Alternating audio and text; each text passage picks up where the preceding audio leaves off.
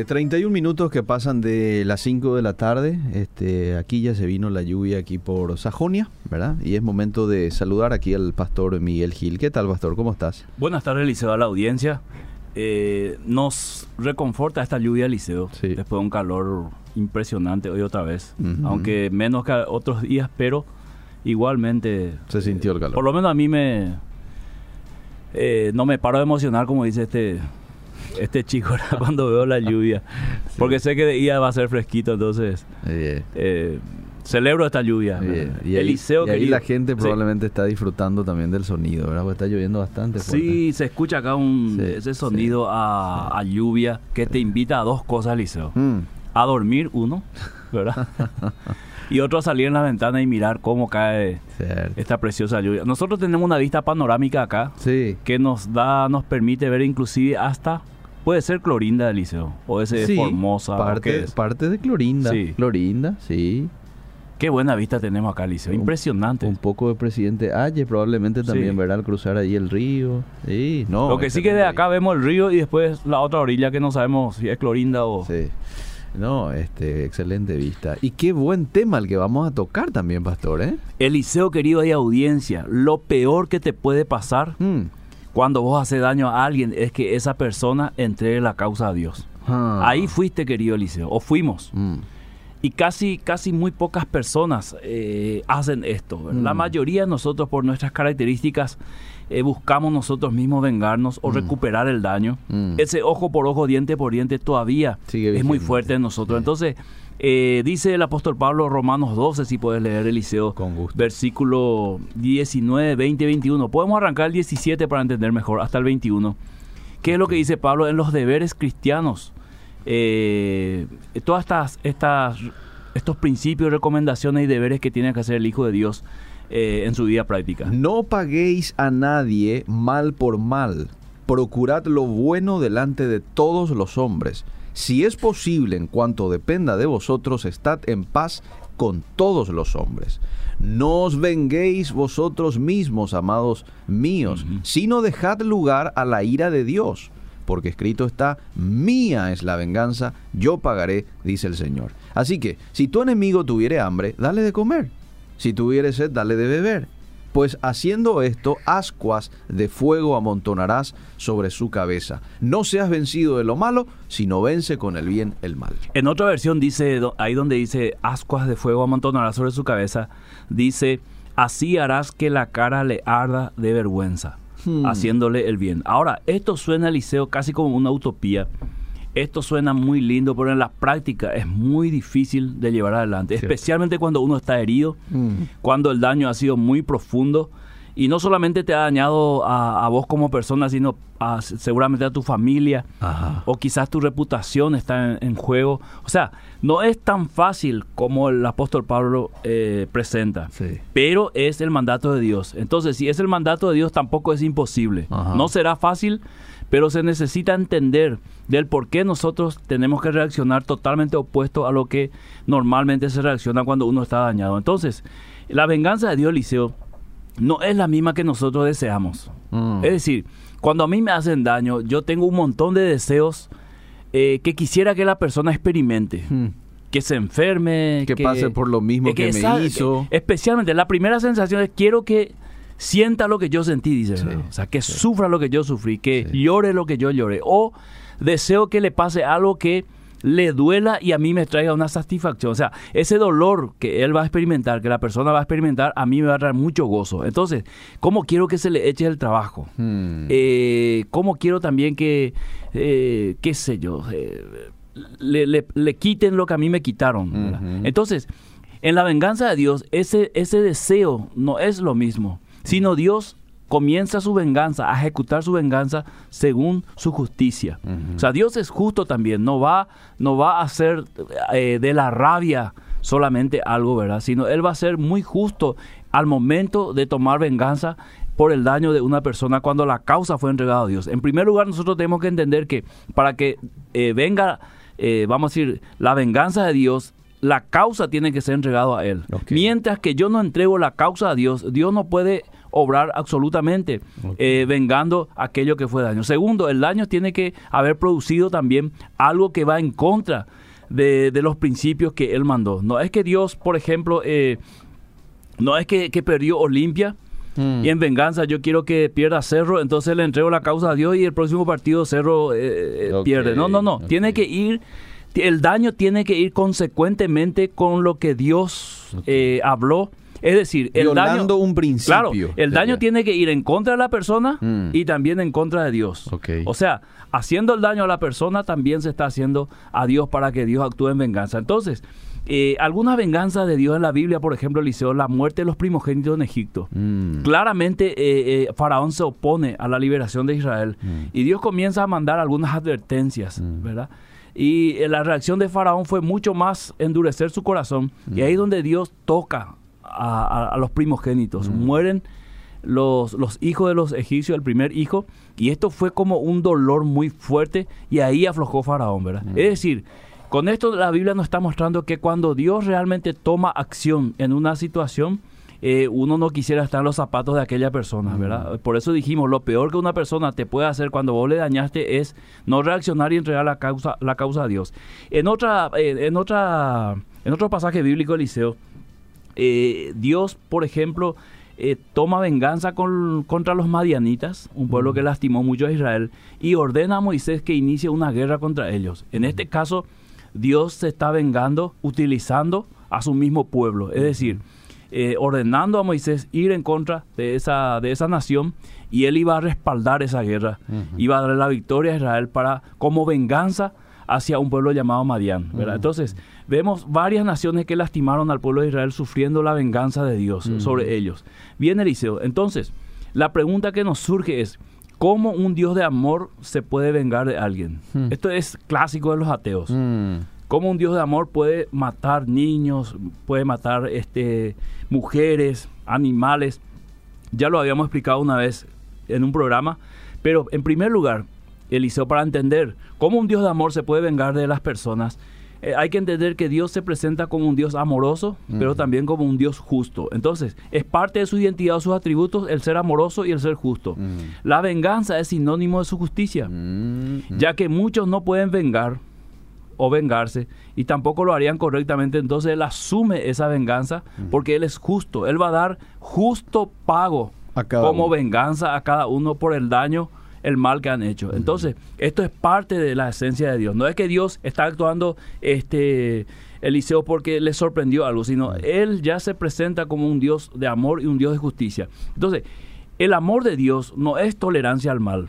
Mm. Este es lo que a muchas, a muchas personas les cuesta entender, es cómo un Dios de amor puede hacer daño, pero el amor de Dios no es tolerancia al mal, no es mm. porque Dios es un Dios de amor, Él va a tolerar el mal y las injusticias. No, oh, él, él interviene Eliseo justamente porque es un Dios de amor también, mm. igual que cualquier padre que ama a su hijo.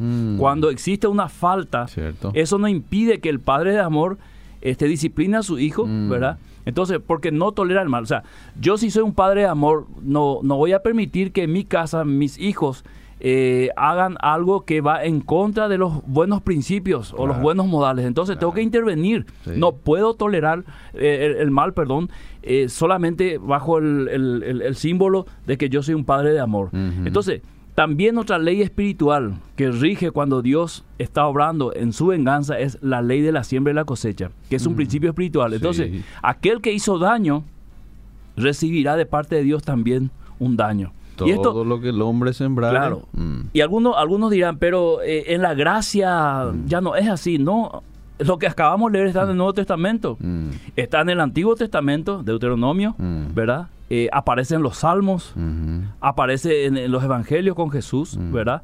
Eh, y aparece también con el apóstol Pablo diciendo a los hermanos, ustedes no se vengan, dejen lugar a la ira de Dios.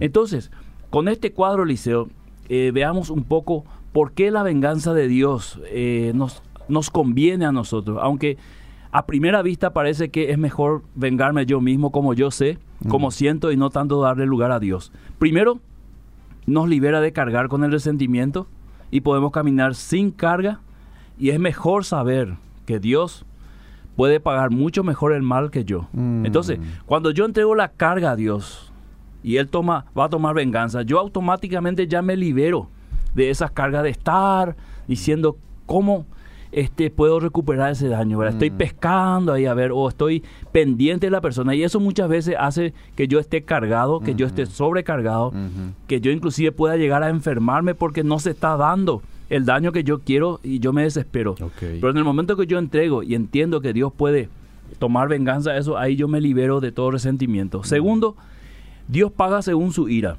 Mm. Deja lugar a la ira de Dios, dice Pablo.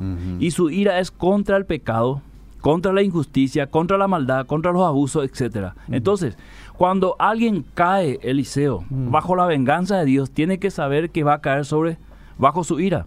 Esto es lo que dice el texto, ¿verdad? Deja lugar a la ira de Dios. Entonces, en esa ira, uno no sabe cómo Dios va a reaccionar. Mm. La Biblia nos muestra algunos ejemplos de la ira de Dios, que muchas veces Dios este, interviene con su ira para eh, vengar justamente los daños que se han hecho en contra de inocentes o en contra de personas que no se pudieron defender. Mm. Entonces él toma control de esto, pero con ira, querido Eliseo. Entonces, él asume la venganza para dar retribución según los hechos. Mm. Mía es la venganza. Mm. Él, toma, vamos a decir, el caso en sus manos y dice, déjame a mí, yo voy a, yo sé cómo vengarme. Yo voy a darle el pago que merece sus hechos. Y es a su tiempo, no a nuestro tiempo. Esta venganza puede darse antes del juicio final puede darse también durante el juicio final. Sin duda la venganza vendrá, porque Dios dice, mía la venganza, yo daré pago. Ahora, no sabemos cuándo va a pagar realmente. Entonces, querido Liceo, se plantea una situación. ¿Cuál es la diferencia entonces, entonces entre venganza y acudir a la justicia? Supongamos que vos me robabas, querido Liceo, mm. ¿verdad?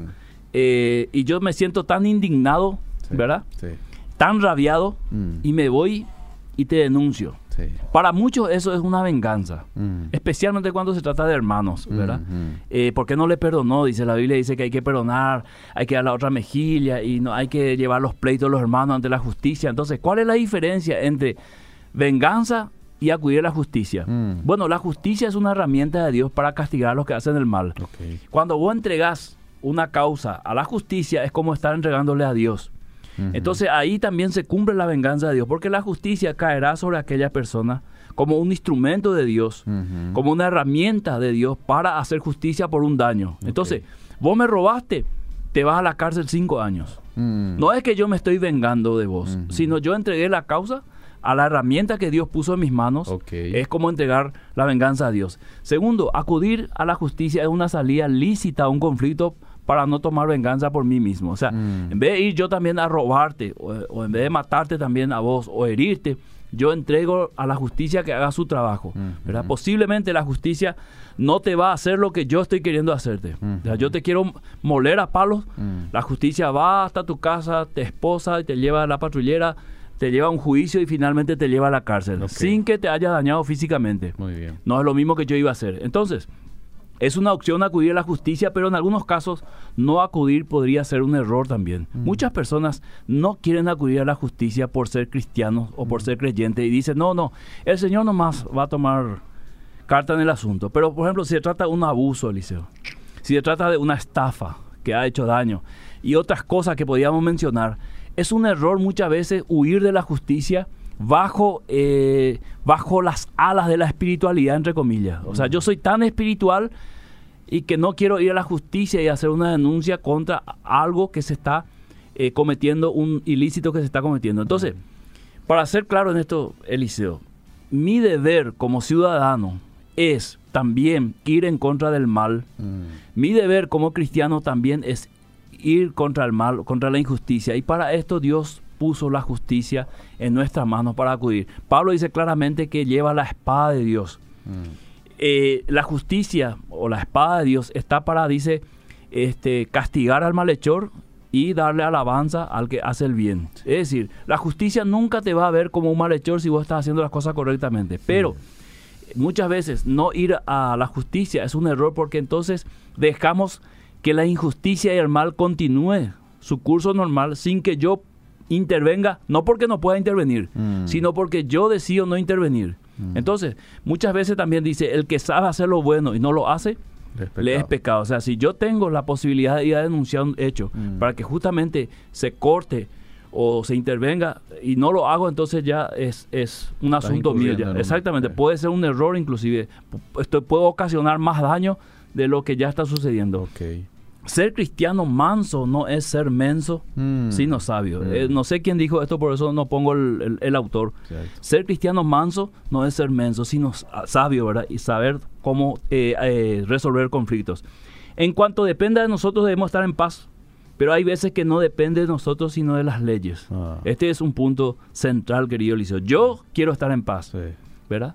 Pero cuando se violan las leyes, yo no puedo hacer nada, ¿verdad? Porque yo no soy la ley, Claro. yo no soy la justicia. Inclusive, sabemos, yo no soy abogado, ¿verdad? Pero la justicia puede obrar de oficio. Mm. No necesita inclusive que yo denuncie, ¿verdad? De hecho, hay cosas que están mal y la justicia puede obrar inmediatamente. O no hace falta que yo vaya a denunciar. Puede ser que una persona que está viendo esa injusticia pueda ir y denunciar, ¿verdad? Claro. El hecho. Igual la, la- la justicia va a intervenir. Entonces, querido Eliseo, eh, la venganza de Dios eh, para nosotros, cuando Pablo dice, ustedes no paguen mal por mal, sino den la venganza a Dios, lo que está diciendo es, parte del perdón hacia una persona es no vengarme de ella.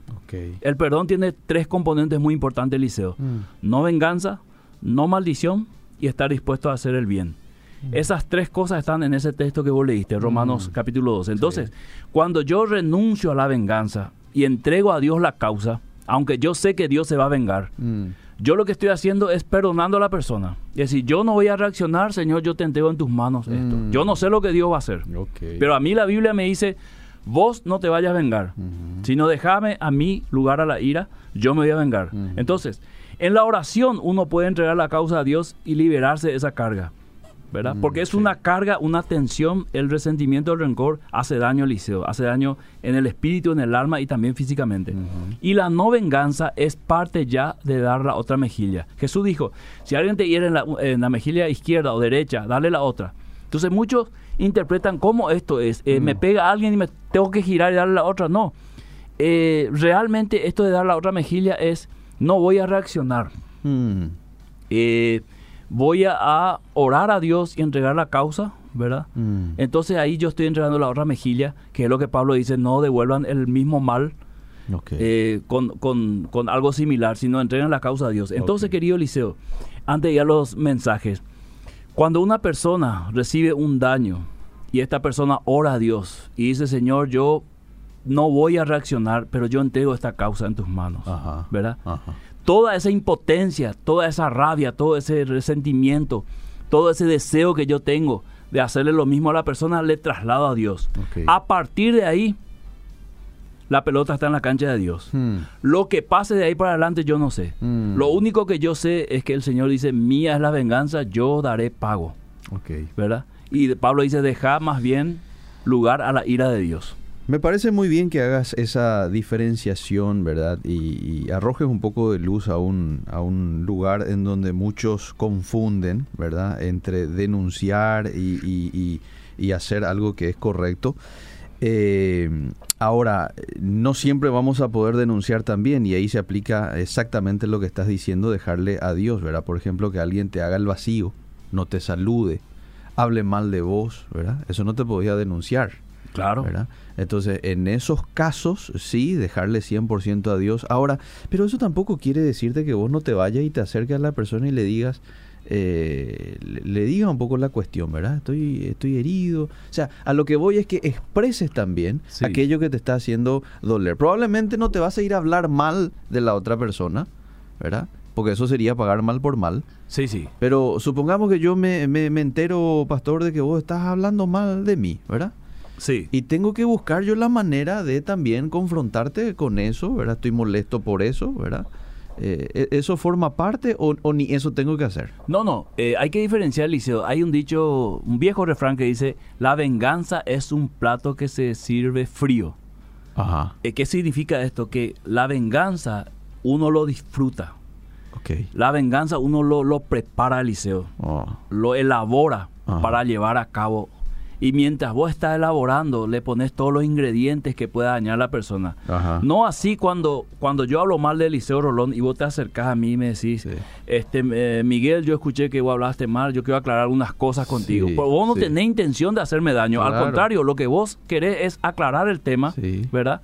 Eh, entonces, eso no es venganza. Muy bien. muy Ahora, vos dijiste, si alguien habla mal de mí, eso no puedo denunciar. Sí se puede denunciar, Liceo, eh, se puede hacer una, una denuncia eh, por difamación y calumnia, ¿verdad? Mm. Ahora, vos tenés la opción de decir, bueno, yo no voy a hacer caso a, esta- a estas palabras, a estas mentiras, a estas acusaciones, bien. y voy a entregar la causa al Señor. Mm, mm. Pero si vos te vas a denunciar, tampoco estás haciendo mal. ¿Por qué? Porque vos estás acudiendo a un derecho tuyo que te da la ley. Mm. Y esa persona se tiene que ratificar o rectificar.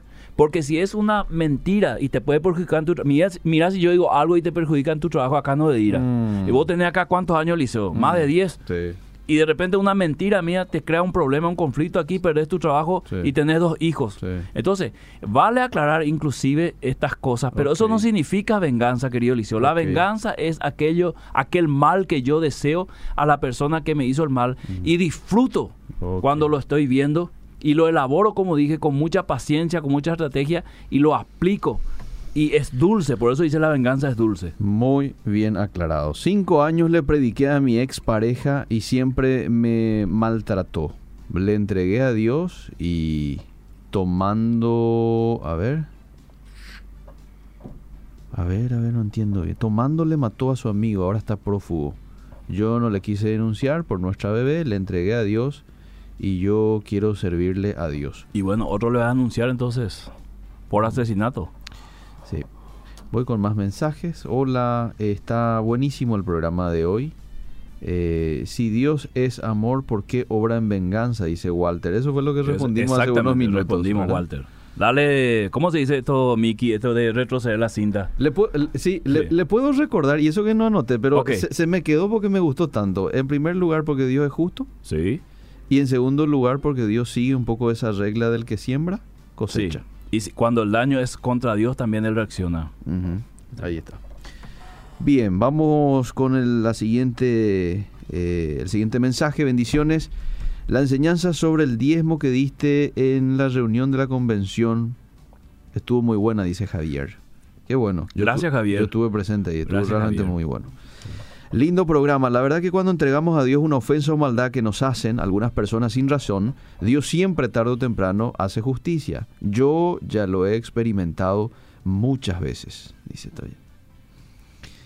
Bueno, y yo también ya lo he experimentado. ¿Usted ya lo experimentó eso? Lo experimenté, Eliseo. Yo inclusive recibí, eh, creo que dos veces amenazas de muerte. Mm, Una de las personas que me amenazó de muerte, eh, un año después, murió.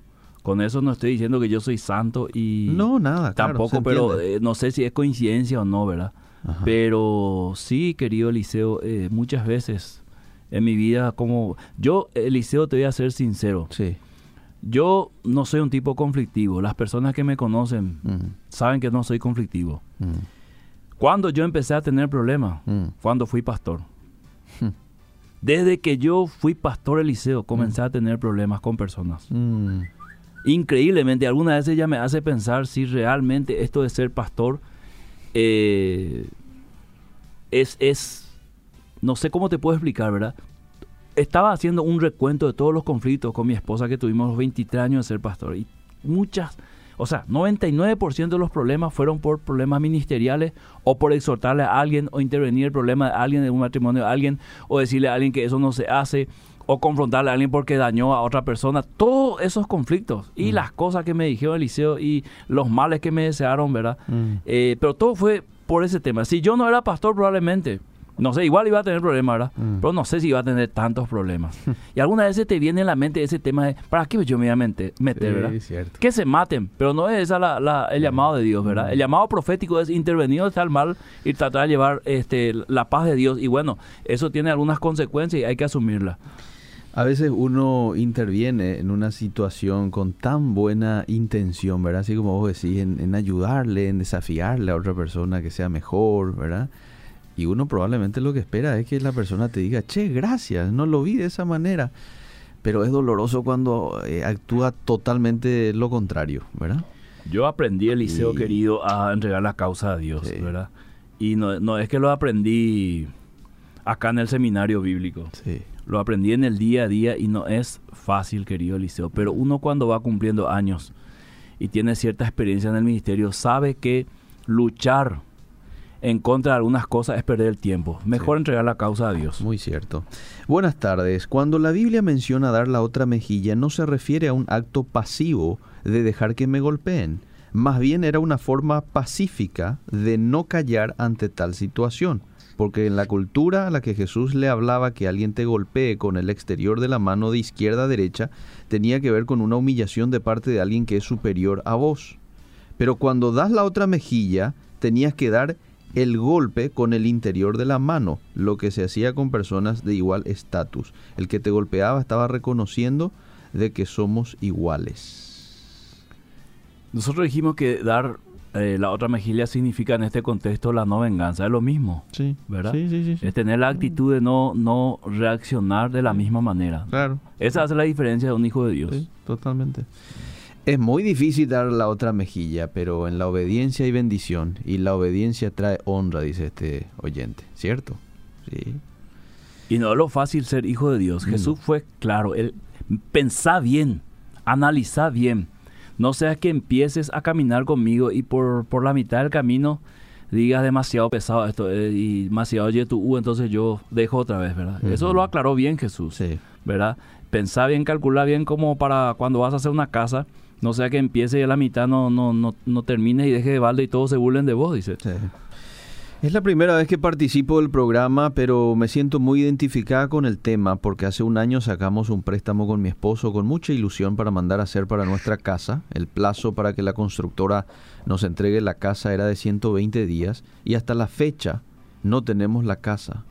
Pero estamos tranquilos porque Dios sabe que en ningún momento hemos obrado mal, pero tuvimos que entrar en demanda para ver si así recuperamos lo que hemos invertido Claro. por la supuesta obra eh, por la supuesta obra. Mi pregunta es si está bien lo que estamos haciendo. Confío en que Dios va a hacer justicia. Totalmente. Claro, para eso están las leyes y la- la- las autoridades. Pablo es claro, fueron puestas por Dios para que yo pueda acudir en, vamos a decir, eh, como una persona que no tiene eh, otra salida que ir y buscar ayuda ahí. ¿no? Para que imagínate, Eliseo, que vos pongas un 50, 70 millones de guaraníes con mucho sacrificio para tu casita y venga alguien y de la nada te lleve.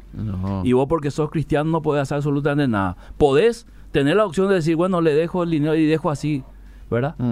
Pero está bien, te vamos a aplaudir, qué buen cristiano que sos. Hmm.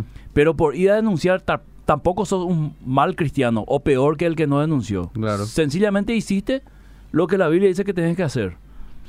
Así es. Eh, Eliseo, Pastor Miguel, ¿cómo cambian los tiempos? Che, dice. Números 35-31, tampoco se aceptará el pago de rescate por la vida de alguien que haya sido juzgado y encontrado culpable de asesinato y condenado a muerte. Siempre se debe ejecutar a los asesinos, dice. Sí, esa era la ley del ojo por ojo, diente por diente. Hasta ahora la justicia, ahora sí, Eliseo. Sí. Si una persona, eh, bueno, acá no hay pena de muerte, pero si una persona comete un hecho punible y cae la justicia sobre él y, y- y algunos van 25 años a la cárcel, ¿verdad? Sí. ¿Y, y qué vamos a hacer, verdad? Sentimos mucho por la familia, por la misma persona, pero es la, la ley, es la Es justicia, ¿sí? sí, sí. Verónica Domínguez, gracias por tu mensaje. Acá también preguntan si el programa de hoy va a quedar grabado. Queda grabado en el Facebook de Radio Bedira y también en el podcast, ¿verdad? Pueden ir a la web de la radio, podcast, Vida Positiva, y ahí lo tienen por fecha y por título. Hoy algunos mensajes del Facebook, ¿le parece? Vamos. Y después le dejo seguir. Amandita dice, buenas tardes, bendiciones del Altísimo para todos. Marce Duarte, Dios les bendiga. Lucio Ortiz, buenas tardes. En Trinidad, cae gotas y a full viéndolos y escuchándoles, dice Lucio Ortiz. Buenísimo el tema como siempre. Buenas tardes, buenísima la programación, saludos y bendiciones. Soy de la Iglesia de la Estación, Gustavo Figueredo. Saludo, Gus.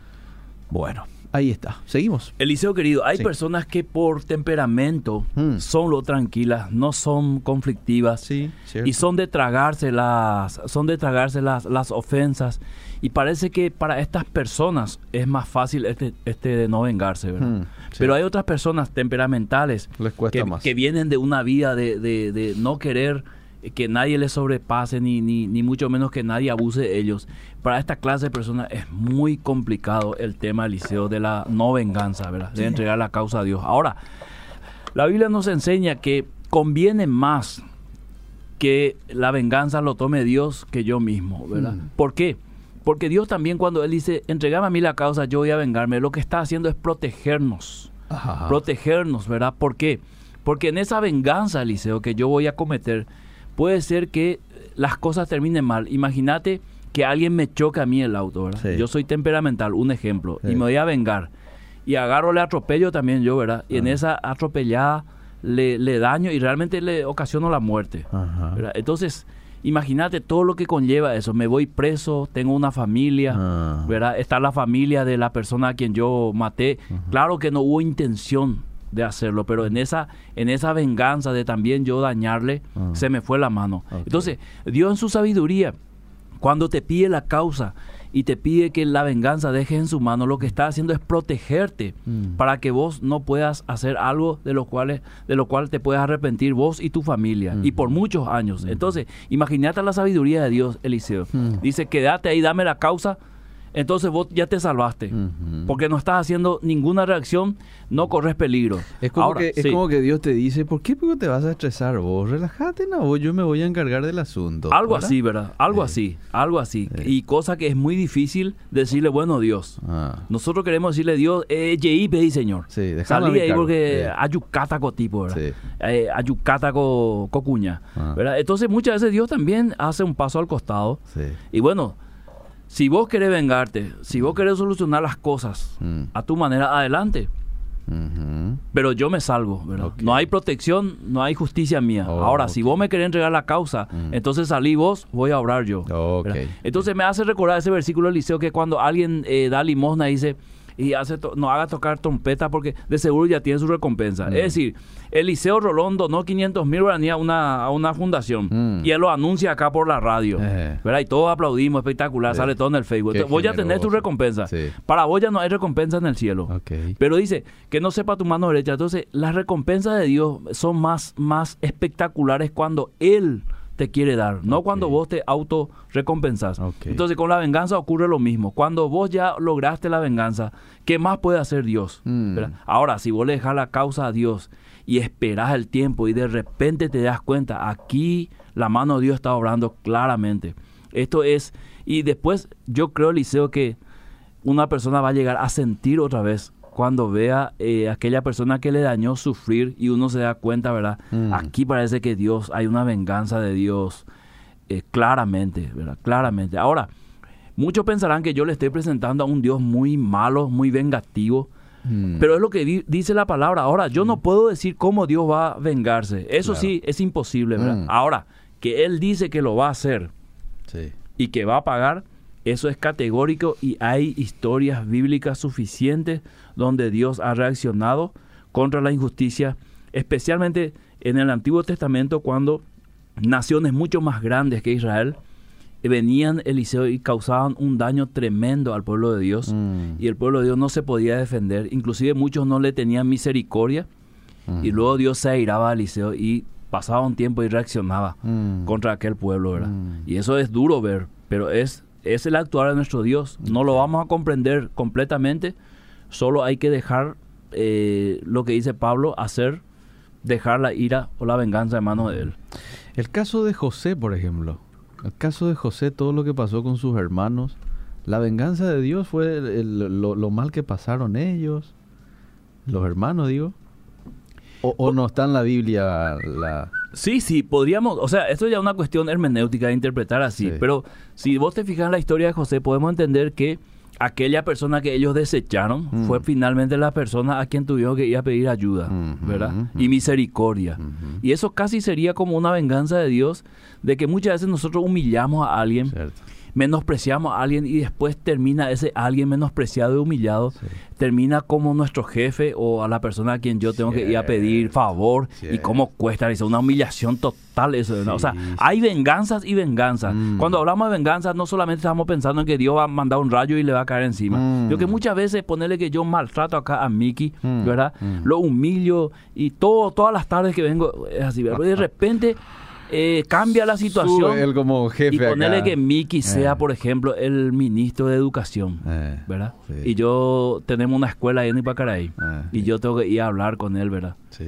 Eh, No. ¿qué, qué, qué, qué situación es, ¿verdad? Sí. Entonces, cosas así también, Dios en la misma Biblia presenta situación como el de José que vos mencionaste. Bien, excelente. Eh, tenemos todavía algunos minutitos para leer mensajes. Ah, y vamos a escucharle a la audiencia, Liceo. Dice Compartan también el video para que más personas puedan, inclusive, están pensando vengarse y le dejen lugar a, a Dios la ira. Cierto. Ni Bellapoma nada. El programa, Pastor, está muy bueno como siempre. Yo voy perdiendo de a poco a, a mis hermanas porque le aconsejo que no tenemos que meternos en la vida ajena y ellos piensan que es, es siempre, de que el cristiano siempre es salvo y son chismosas, dice. Uh, Bueno. Gracias por compartir de todos modos, ¿verdad? Sí. Voy con más mensajes. Buenas tardes, está espectacular el programa. Les escucho siempre a la mañana y a la tarde. Bendiciones. Buenas tardes, saludos al pastor Miguel. Desde Ipacaraí estamos sintonizando a full el programa, dice el pastor ¿Quién? Juan. Juan. Eh, Sí. Saludo a Pastor Juan Ángel Martínez. Ángel. ¿Es de su Uno de iglesia? nuestros pastores ahí de la estación. sí. Ah, mira.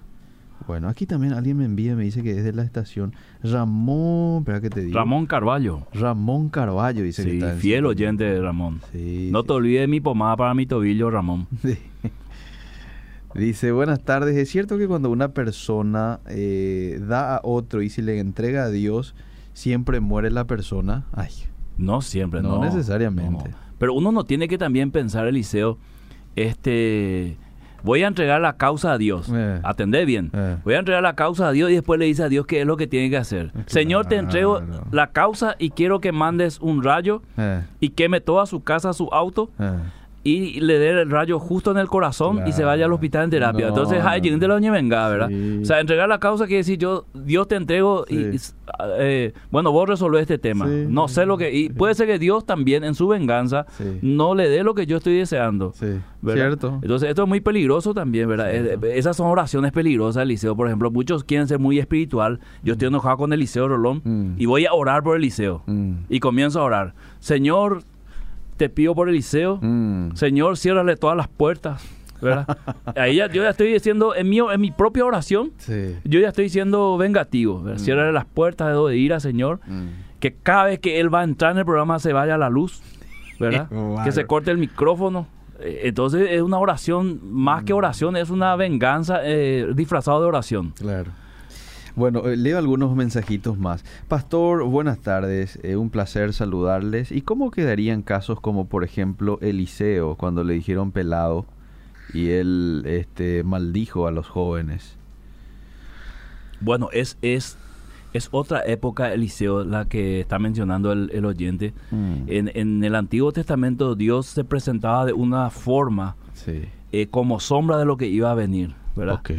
Porque luego claramente en el Nuevo Testamento se nos dice a nosotros que no maldigamos, Ajá. que bendigamos, ¿verdad? Entonces, en ese momento el profeta Eliseo tenía esa autoridad de hacer eso, ¿verdad? Mm. Porque en ese momento el Espíritu Santo venía específicamente sobre una persona para una misión. Hoy está sobre la iglesia, sobre todo hijo de Dios, y se nos da un mandamiento a todos.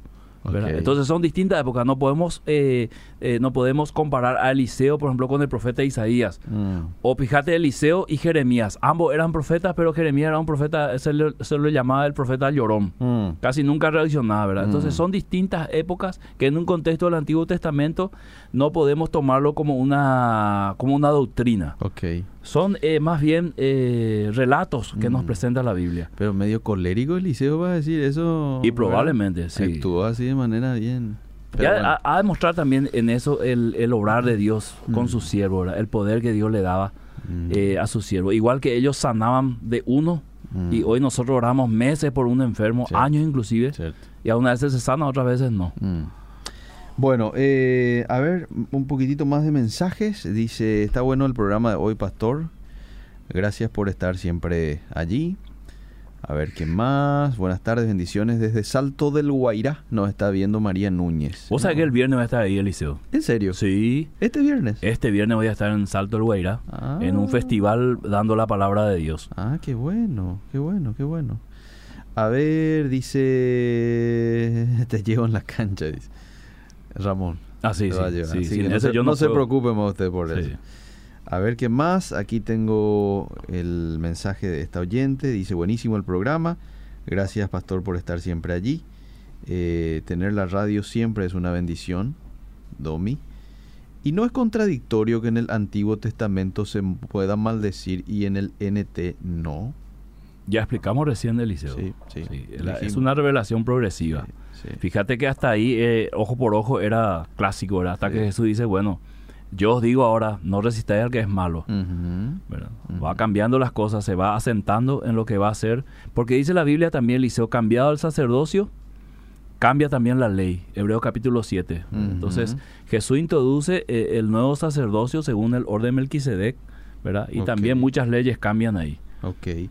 Bueno, le leo tres mensajes más y nos vamos cerrando. ¿le Llegó parece? nuestra hora, Eliseo. Ya llegó ya nuestra hora. ¿Y cómo al pastor Emilio le da siempre no, más? No son, no, eh, nos fuimos, estamos pasando 40. De Mickey siempre hace señas ahí cuando yo estoy. No, no, no.